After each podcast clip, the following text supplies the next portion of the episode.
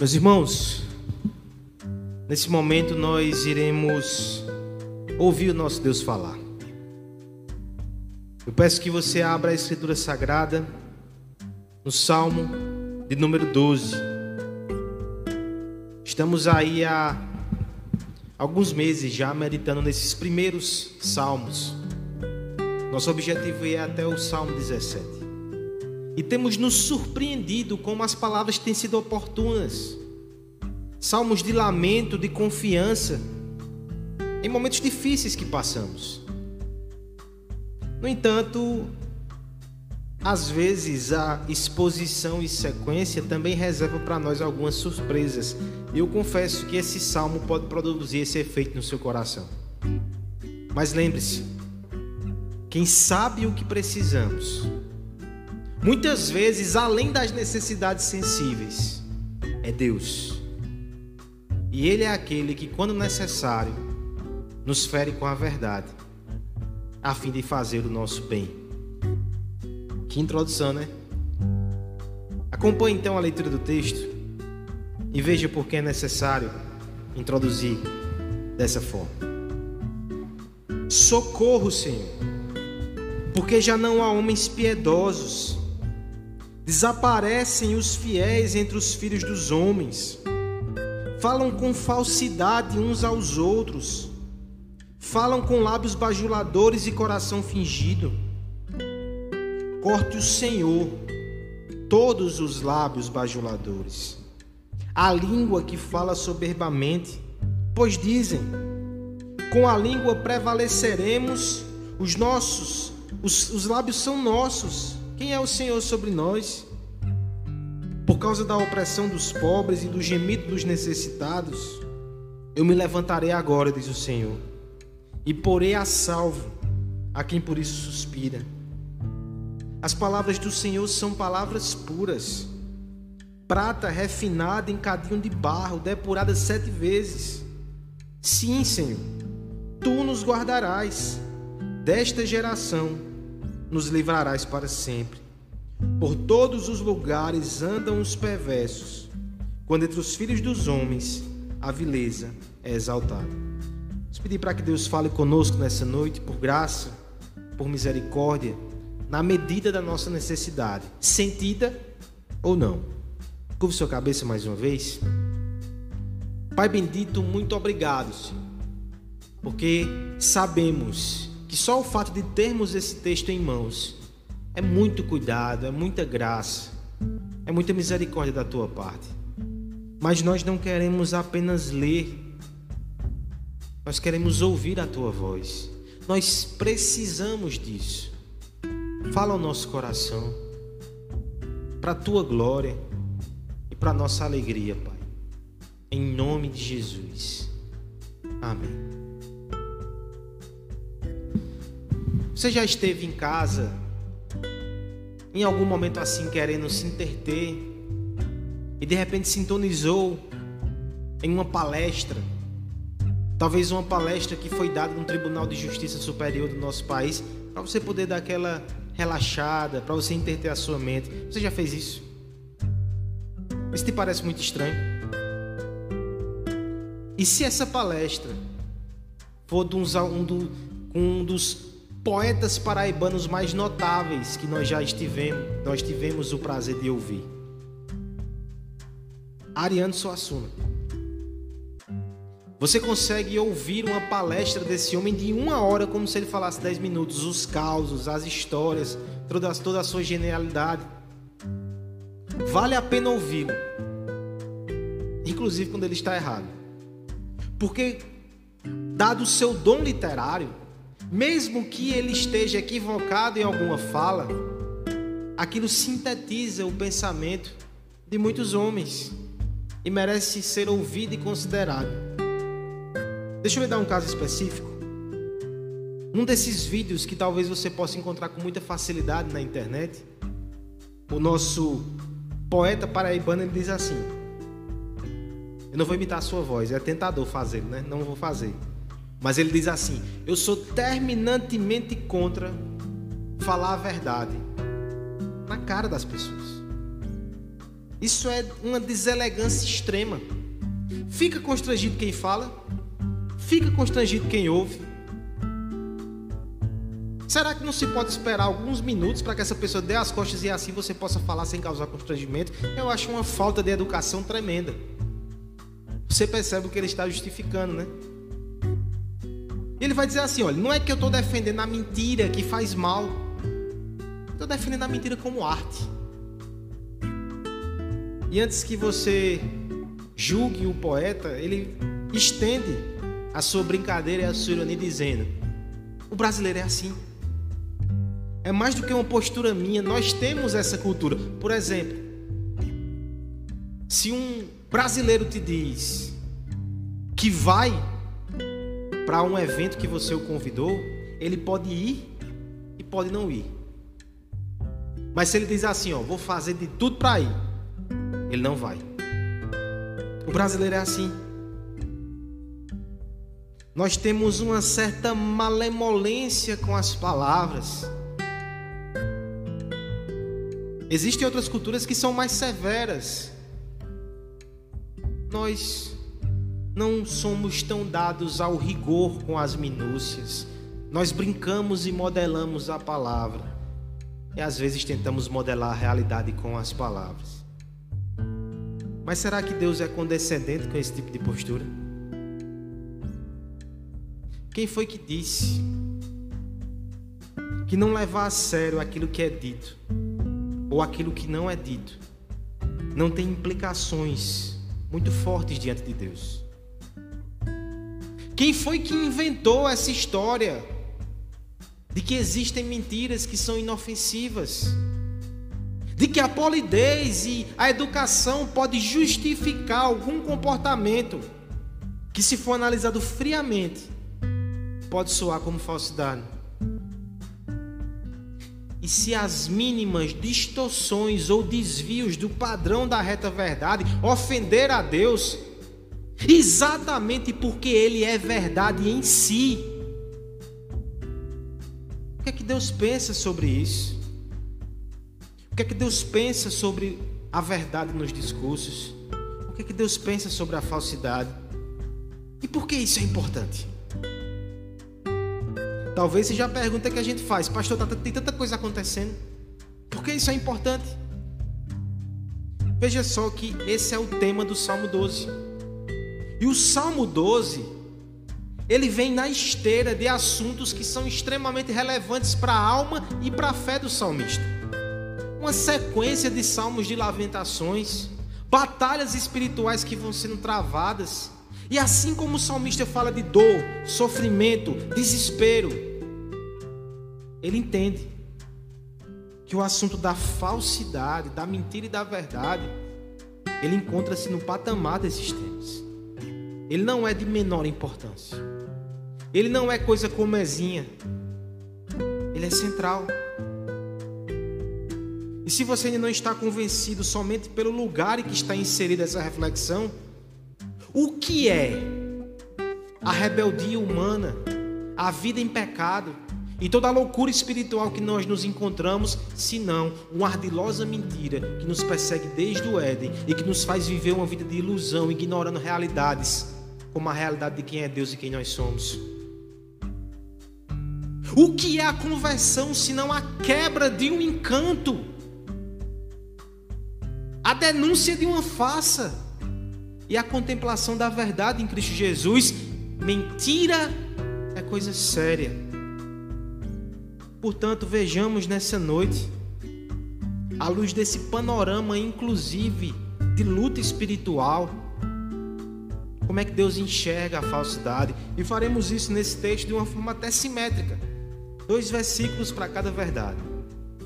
Nós veremos que a falsidade é, em primeiro lugar, sinal de falta de piedade, versos 1 e 2.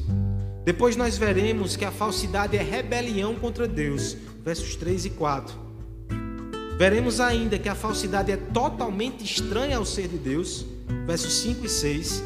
E por fim, veremos que a falsidade é um engano com os dias contados, verso 7 e verso 8. Vamos então começar o nosso percurso aqui nesse texto, encarando a verdade sobre a falsidade. Versos 1 e 2. Primeira coisa, falsidade é sinal de impiedade. Nos ajuda aí com a leitura, irmão, por favor. Acompanhe em casa. Socorro, Senhor, porque já não há homens piedosos. Desaparecem os fiéis entre os filhos dos homens. Falam com falsidade uns aos outros, falam com lábios bajuladores e coração fingido. Pense um pouco. Por que muitas vezes é tão difícil para nós dizer o que nós cremos, o que nós não gostamos, expressar opiniões, nos posicionar? Muitas vezes parece que nós tememos o julgamento dos outros, de modo que aquilo até silencia ou distorce as palavras que nós deveríamos proferir. Alguns vão dizer que na verdade isso é temor de homens. Nós tememos os homens e às vezes sacrificamos a verdade por causa desse temor. Já dizia um pensador do passado, um filósofo francês: se atentarmos bem, o que é um mentiroso, senão alguém que teme mais os homens do que a Deus? E antes que você pense, calma, pastor, os termos não estão muito fortes. Eu quero que você encare como é que Davi está lidando com essa questão do texto. Ele começa com uma pequena oração inicial cheia de urgência e cheia de gravidade. Socorro, Senhor. Socorro, Senhor. O que deve te chamar a atenção é que uma expressão tão pequena, ela é carregada de urgência. Existem outras elaborações que Davi faz e nós já passamos por ela em outros salmos, que elas são mais cadenciadas. Quando a gente fala de oração muito breve, é porque a urgência daquele momento nos faz fazer um clamor de emergência. E o que, é que está afligindo o coração do salmista? Veja, Davi é um homem experimentado, que enfrentou situações que nós sequer podemos imaginar. O que é que está deixando ele tão alarmado? verso 1 complementa o raciocínio. Socorro, Senhor, porque já não há homens piedosos. Olha que forte, irmãos. Nós temos estudado sobre isso na quinta-feira, o que é piedade. Você lembra? Piedade é aquele amor a Deus como Pai e o temor de Deus como Senhor que nos faz ter uma vida de retidão. Davi está dizendo: Eu olho ao redor e eu não encontro homens assim. Desaparecem os fiéis entre os homens. O que Davi está se queixando é que na presente situação ali de Israel, os homens não têm temor a Deus. Os homens não têm a verdadeira religião mais nos seus corações e, por consequência, nos seus lábios e nos seus atos. A religião está em declínio. A moralidade a acompanha. É naquele momento que você chega para Davi e diz: Não, calma, Davi, vamos sentar aqui. Por que você traz um parecer tão inflamado? O que é que te faz crer que a gente está nesse declínio tão grande? Mostre os seus argumentos. Verso 2. Ele vai dizer qual é o critério que ele usa para dar um parecer tão negativo. Olha só. Por que os piedosos estão sumidos? Porque os homens falam com falsidade uns aos outros. Olha que interessante, irmãos. O salmista, quando chega nesse parecer, ele não está sendo movido por depravação moral, perversão sexual. É claro que isso tudo são sinais que os homens andam longe de Deus, só que esses sinais são óbvios. Existem esses outros aqui que são até mais discretos, que às vezes se encontram em nosso meio e nós não nos alarmamos tanto assim como Davi. Mas veja o que ele diz: falsidade. Os homens falam falsamente uns aos outros. Davi está dizendo: Isso para mim é inconcebível, é sinal que a religião está em declínio. A sentença, a segunda parte, ele vai até afunilar mais esse pensamento. E ele vai exemplificar. falam com lábios bajuladores e coração fingido. Lábios bajuladores, aqui na tradução mais literal, são lábios escorregadios. Sabe quando você vai num rio ou numa praia? Oh, pastor, que lembrança dolorosa para esses dias. E que você de repente pisa numa pedra e essa pedra tem uma camada de lodo. É mais rio, né? E você sabe que se você pisar ali, por mais que tenha uma aparência de firmeza, você escorrega. Aquilo não te traz segurança. O lábio bajulador é justamente isso. Ela, ele te traz informações que parecem te dar uma segurança, mas se você pisar ali, você afunda. Não tem verdade ali. São elogios inflados e que não são sinceros. O texto, o texto vai dizer: é um coração fingido. A estrutura literal aqui vai dizer um coração e outro coração. Há um coração que ele expõe, há outro coração que ele esconde nas suas intenções. Irmão, sejamos sinceros. A mentira explícita nos assusta. E por mais que a gente faça, a gente entenda que isso não deve acontecer no meio dos cristãos. A falsidade nós já levamos com certa leniência. A pessoa que escamoteia o que está pensando ali. A bajulação, por sua vez, às vezes é visto só como um procedimento um pouco inconveniente. Imagine Davi, né? Um rei. Deve ter passado por isso muitas vezes. Mas você percebe o que o Senhor está dizendo aqui? Isso é impiedade. Quando essas coisas começam a acontecer no nosso meio, é sinal que os corações estão longe de Deus. Nós precisamos entender a seriedade disso. Nós precisamos compreender que hipocrisia, falsidade e mentira são coisas que devem ser afastadas diminuídas e combatidas à medida que o nosso coração está mais perto de Deus. Não tolere isso no seu coração. Não tolere isso na sua casa. Não tolere isso no meio do ajuntamento dos crentes. Isso é coisa muito séria. Coloca essa oração aqui nos lábios do nosso Senhor Jesus Cristo. Talvez você diga. Ele disse que não há verdade, que não há religião. Mas ele chegou aqui a ver os fariseus provocando uma reforma na religião de Israel. Como é que não há homens piedosos? Mas esses fariseus, com toda a capa de religião, às vezes agindo com bajulação com Jesus, o chamando de mestre, de rabi, no final eles os apunhalaram pelas costas. Se você pensa que Davi sofreu com falsidade, muito mais sofreu nosso Senhor Jesus Cristo.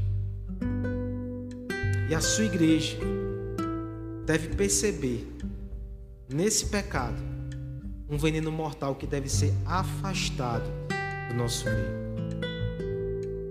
Nós precisamos entender aqui que aquilo que sai dos nossos lábios, ele atesta o que está no nosso coração. Muito mais do que resposta às circunstâncias, as nossas palavras devem ser respostas à nossa fé, à nossa confiança e o nosso amor. Nós não devemos emprestar os nossos lábios para o coro da falsidade. Nós devemos ser francos, sinceros e honestos, ainda que não sejamos rudes. O apóstolo vai falar em Efésios 4:24 sobre falar a verdade em amor. Mas isso precisa acontecer no nosso meio. A falsidade é sinal de impiedade. Aplique só o seu coração. Será que em alguns ambientes, não necessariamente na igreja, você tem sorrido de forma forçada. Você tem feito elogios que não são verdadeiros, você não sente aquilo. Você tem se omitido em algumas situações porque você quer ascender. Irmão, você não precisa fazer isso. Quem governa todas as coisas é o seu Deus. Ele te intima a andar na verdade, na medida que seu coração se aproxima dele, o Deus da verdade. Apliquemos isso aos relacionamentos, irmãos. Nós precisamos de relacionamentos maduros e piedosos, onde temos a liberdade de nos expressar uns com os outros, sem falsidade. Nós precisamos cultivar relacionamentos assim. Nós precisamos de igrejas assim. Nós precisamos de um lugar em que saibamos que a Bíblia vai ser aberta. E seja o que for que tem ali, essa verdade vai ser pregada aos nossos corações.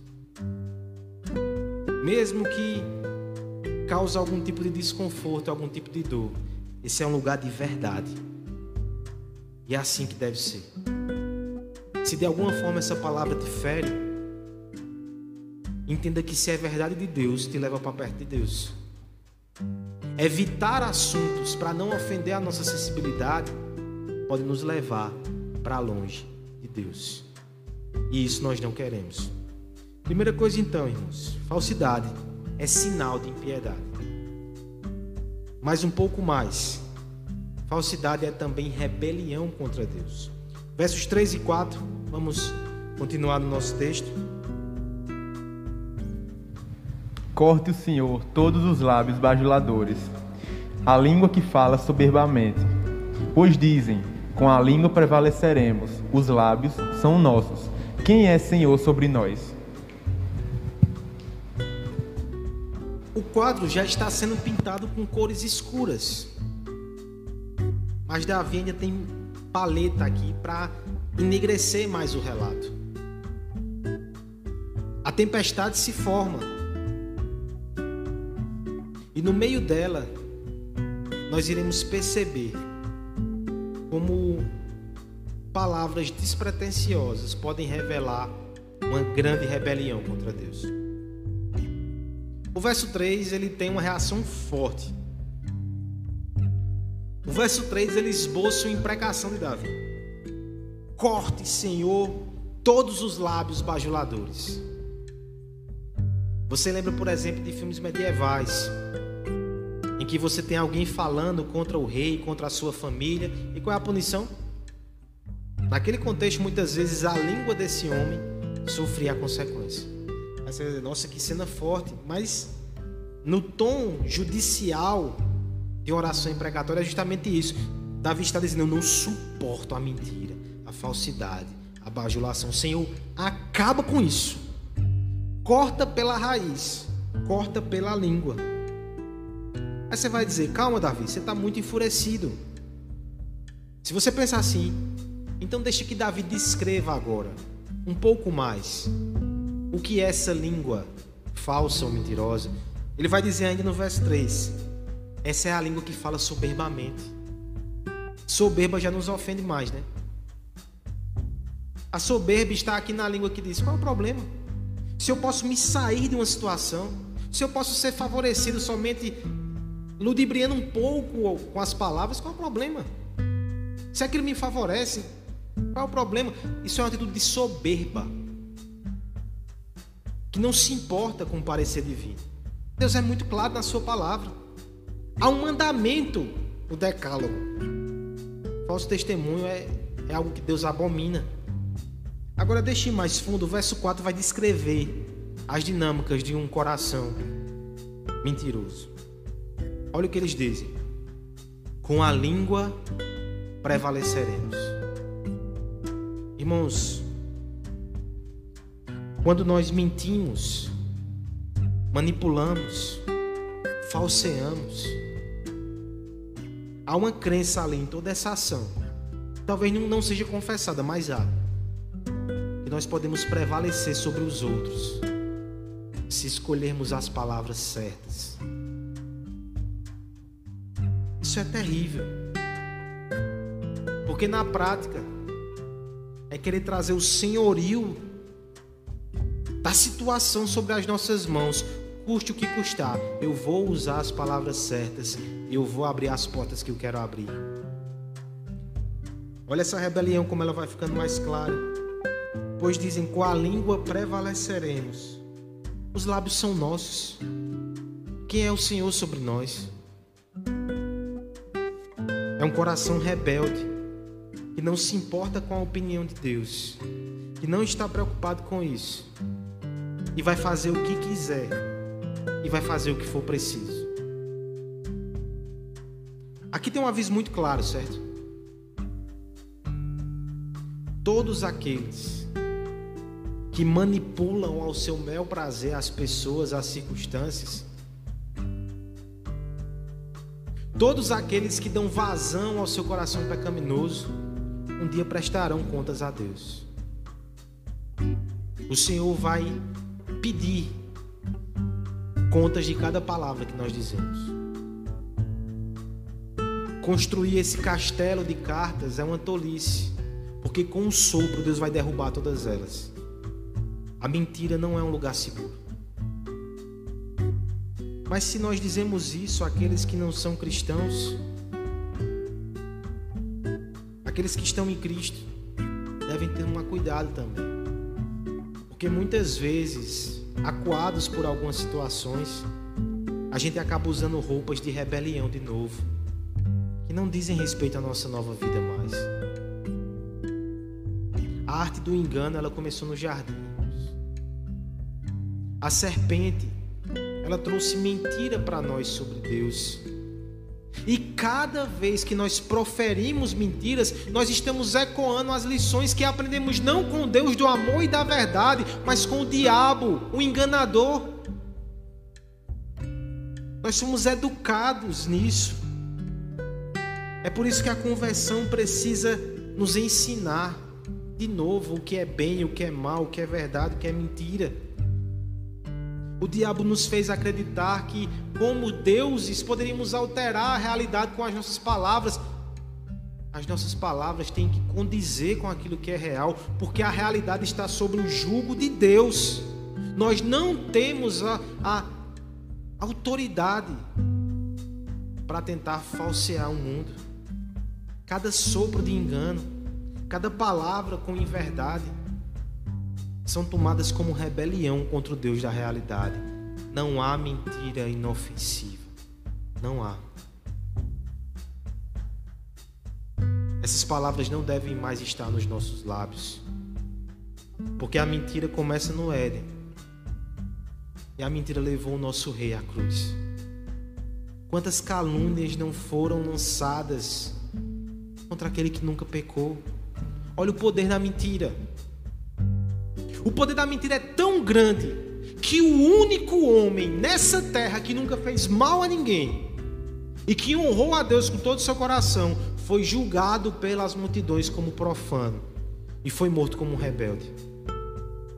A mentira é abominável. A mentira matou o nosso Cristo. A mentira é rebelião. Afaste isso dos seus lábios e do seu coração. Deixa eu ir um pouco mais fundo nessa aplicação.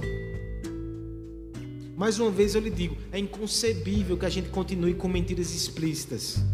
Abandone isso, é pecado. Mas o texto ele tem uma nuance aqui que fala até sobre manipular as pessoas. Irmãos, esse não é o uso adequado para suas palavras. Você pode expressar suas opiniões. Você pode argumentar, especialmente se você tem apreço, se você gosta das pessoas, mas por favor, não use as suas palavras com dolo, com malícia. Nem que seja para um bem que você imagina que deve ser feito. Nós não devemos agir assim.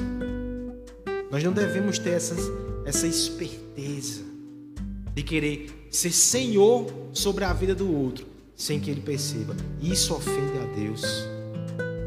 Deixa eu trazer o argumento do lado reverso também.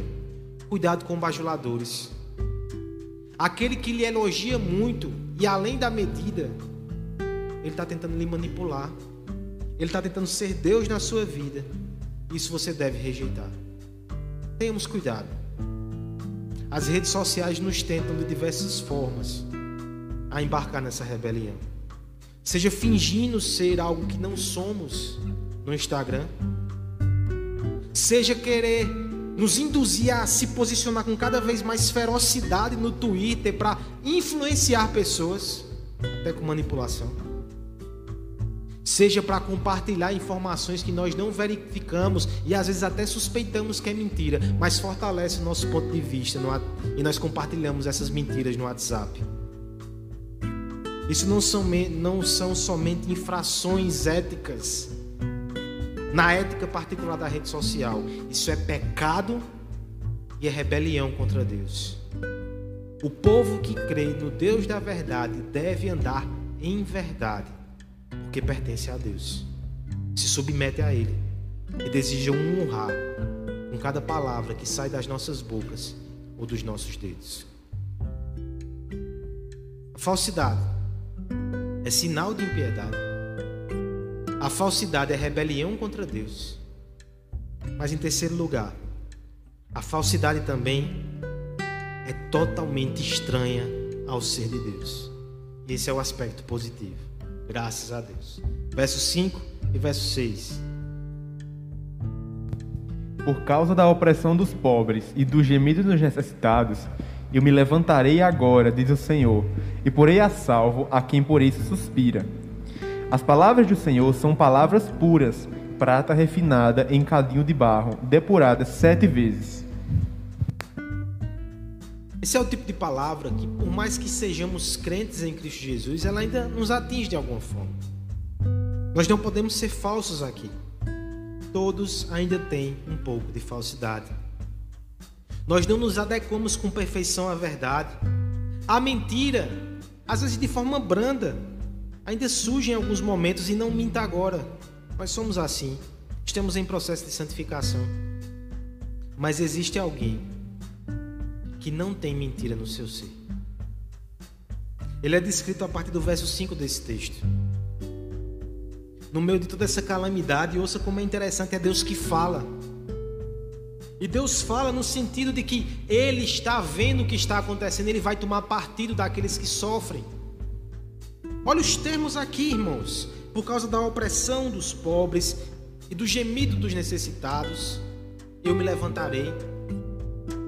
O Senhor está nos mostrando que mentira, engano, fraude, manipulação é uma forma de opressão que coloca pessoas debaixo de sofrimento. A igreja passa por isso muitas vezes. Muitas vezes nos sentimos assim, como se o mundo todo negasse a verdade do Evangelho que nós cremos com tanto amor e com tanta devoção, desprezam as Escrituras e a igreja sofre. Mas o texto vai dizer que nesse contexto há uma promessa: Deus vai se levantar. E o texto vai dizer: Eu me levantarei agora. Nós não sabemos que momento é isso, mas ele será assertivo. E ele vai pôr a salvo a quem por isso suspira. Olha que interessante o jogo de palavras aqui. Às vezes, para fugir de situações incômodas e aflitivas, somos tentados a usar palavras para mentir. Deus está dizendo: melhor do que fazer isso é suspirar Deus, porque essas palavras elas causarão um efeito diferente. O homem que usa a sua boca para mentir ele cava uma cova na qual ele vai cair. O homem que usa os seus lábios para gemer a Deus, esse vai ser socorrido, porque o Senhor vem em seu favor. Isso é uma promessa. E olha agora como é que o salmista vai descrever esse Deus. Porque parece ser até complicado nesse contexto. Depois de falar sobre tanta mentira, sobre tanta falsidade, nosso coração fica um pouco ressabiado, a gente fica desconfiado. Aí de repente Davi chega com uma promessa. É como se disséssemos: Davi, esse não é o melhor contexto, não. Mas olha quem está falando. O contraste aqui é intencional. Os homens não são confiáveis, suas palavras são como areia movediça. Mas olhe Deus, verso 6: as palavras do Senhor são palavras puras puras no sentido de que não há erro, não há engano, não há fraude, elas são transparentes e cristalinas. É prata refinada e cadinho de barro.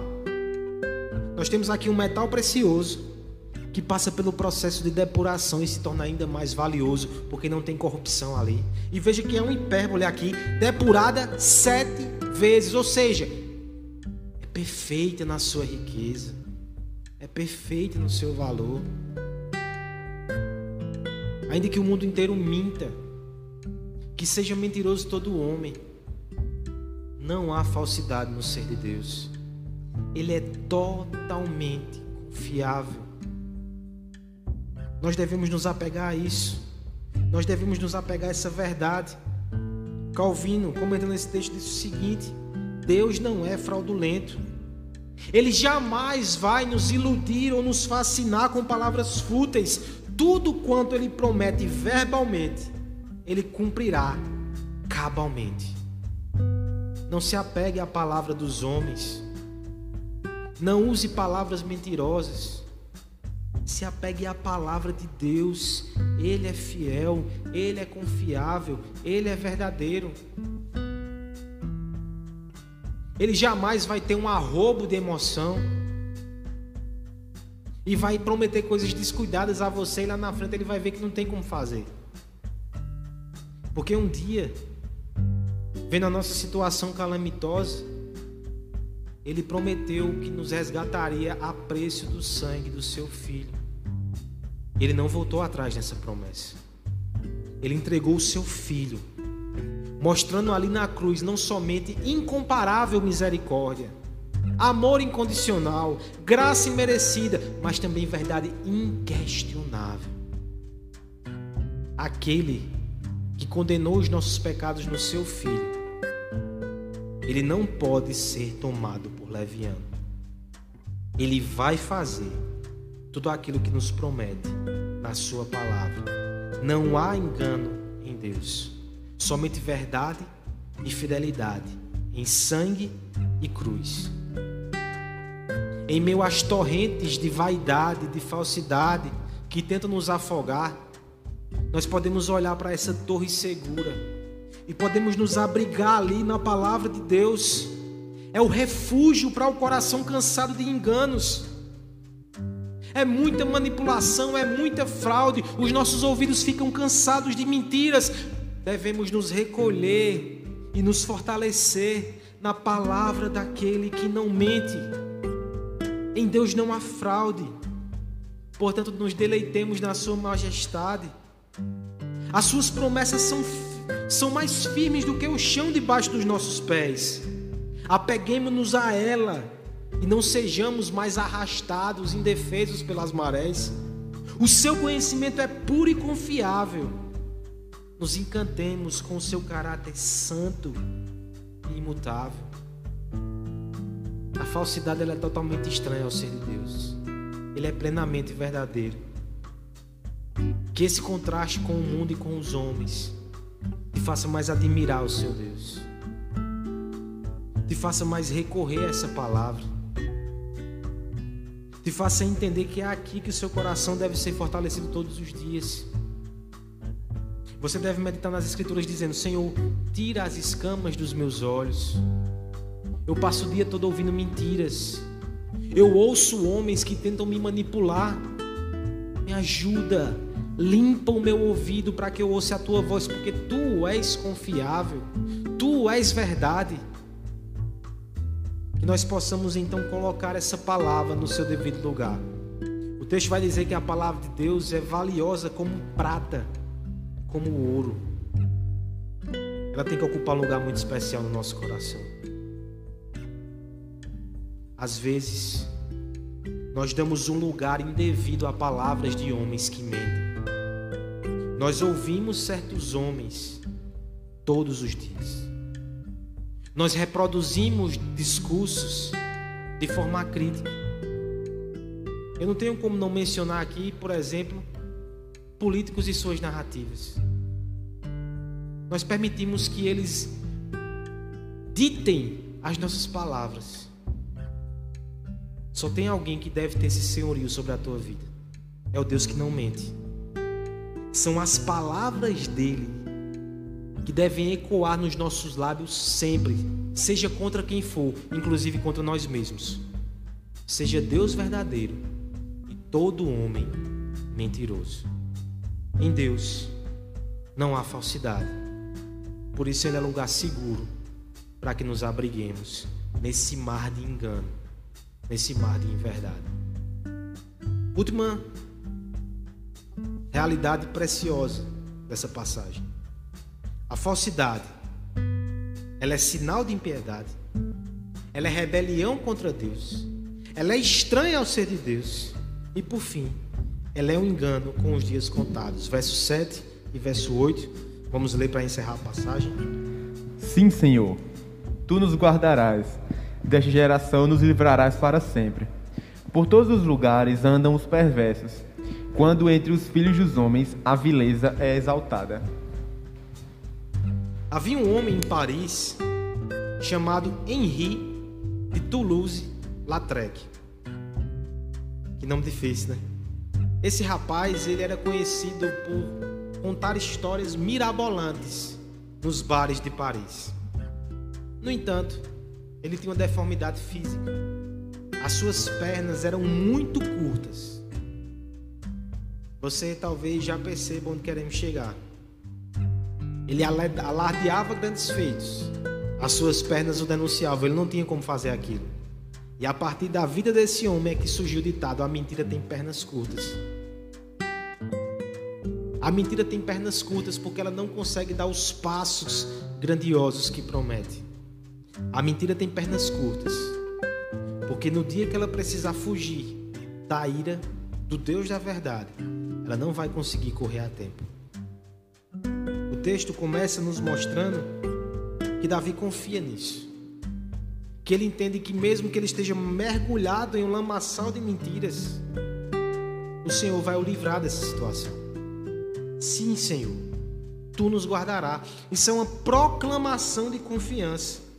O Senhor, ele vai livrar o seu povo dessa geração para sempre. Um dia a mentira será desmascarada. Ela não vai ter a palavra final. Toda fraude será desnudada por fim. Agora veja que essa declaração de confiança, ela parece se contrastar com o verso final do nosso texto. Diz assim, no verso 8: Por todos os lugares andam os perversos. Quando entre os filhos dos homens, a vileza é exaltada. É como se Davi estivesse olhando para Deus, para a sua promessa, para a sua verdade. Ele dá um brado de confissão, um brado de confiança. Mas quando ele olha para o mundo de novo, ele percebe os perversos por aí, mentindo, enganando, prevalecendo. E às vezes não é isso que acontece, irmãos, conosco também. Nós somos aqui alimentados com promessas, mas a gente vê as pessoas sendo enganadas aí pela falsa religião, pela falta de religião, pelo desprezo com Jesus Cristo, com a palavra, com o Evangelho. A gente pensa: o que é está acontecendo? Mas há um detalhe aqui nesse parecer. Na verdade, ele explica aquilo que os olhos de Davi estão vendo. Os perversos andam aí em todos os lugares. Por quê? Porque entre os filhos dos homens a vileza está sendo exaltada. No presente estado do mundo caído, é assim que as coisas vão ser mesmo. No entanto, há um dia em que a vileza não vai ser mais exaltada. Quem vai ser exaltado é aquele que andou entre nós e foi alvo das calúnias mais atrozes.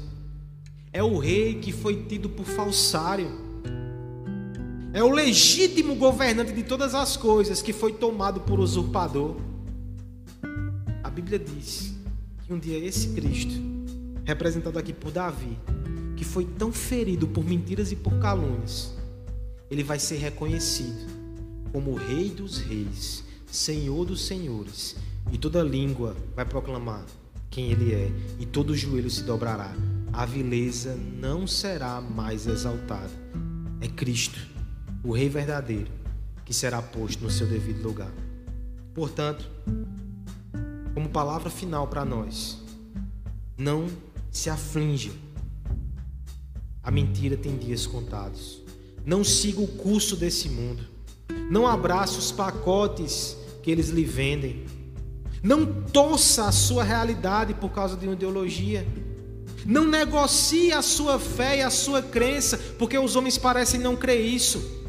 A vileza é exaltada nos nossos dias, não se esqueça disso, não seja ingênuo, mas creia que o império das mentiras está com os dias contados, porque no final é Cristo que vai ser exaltado. O véu da ilusão será rasgado e o rosto belo e santo da verdade reluzirá sobre esse mundo.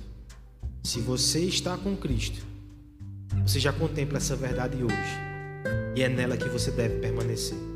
Não se constranja, não seja atemorizado, não arrede o pé da palavra de Deus, que você não faça como esses homens que abandonam, abandonam a piedade. Permaneça com o Senhor, permaneça da verdade, mesmo que no sofrimento, mesmo que na angústia, mesmo que na tribulação. Creia e firme-se na verdade. Os dias são dias de falsidade, mas a palavra de Deus continua ecoando. Provérbios 26.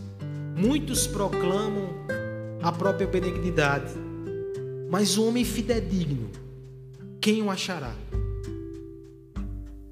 Nós o achamos. No meio de toda a mentira, o próprio Deus, que é verdade, se fez carne e andou entre nós. E ele abriu os nossos olhos para as verdades espirituais. E nós abandonamos o curso desse mundo. Nós abandonamos as teias de engano e de manipulação. E nós seguimos ele. Isso deve ser feito em verdade, em honestidade, em sinceridade. Não siga a maré da perversidade. Siga os passos do Rei de verdade, nosso Senhor e Salvador Jesus Cristo. Essa é a nossa trilha. Esse mundo vai passar, os seus enganos vão cair e o reino de Deus vai prevalecer. E esse é um reino de verdade e de justiça. Confie em Deus, confie na Sua palavra, confie na Sua promessa. Ele é fiel. Que nós possamos nos apegar a essa revelação.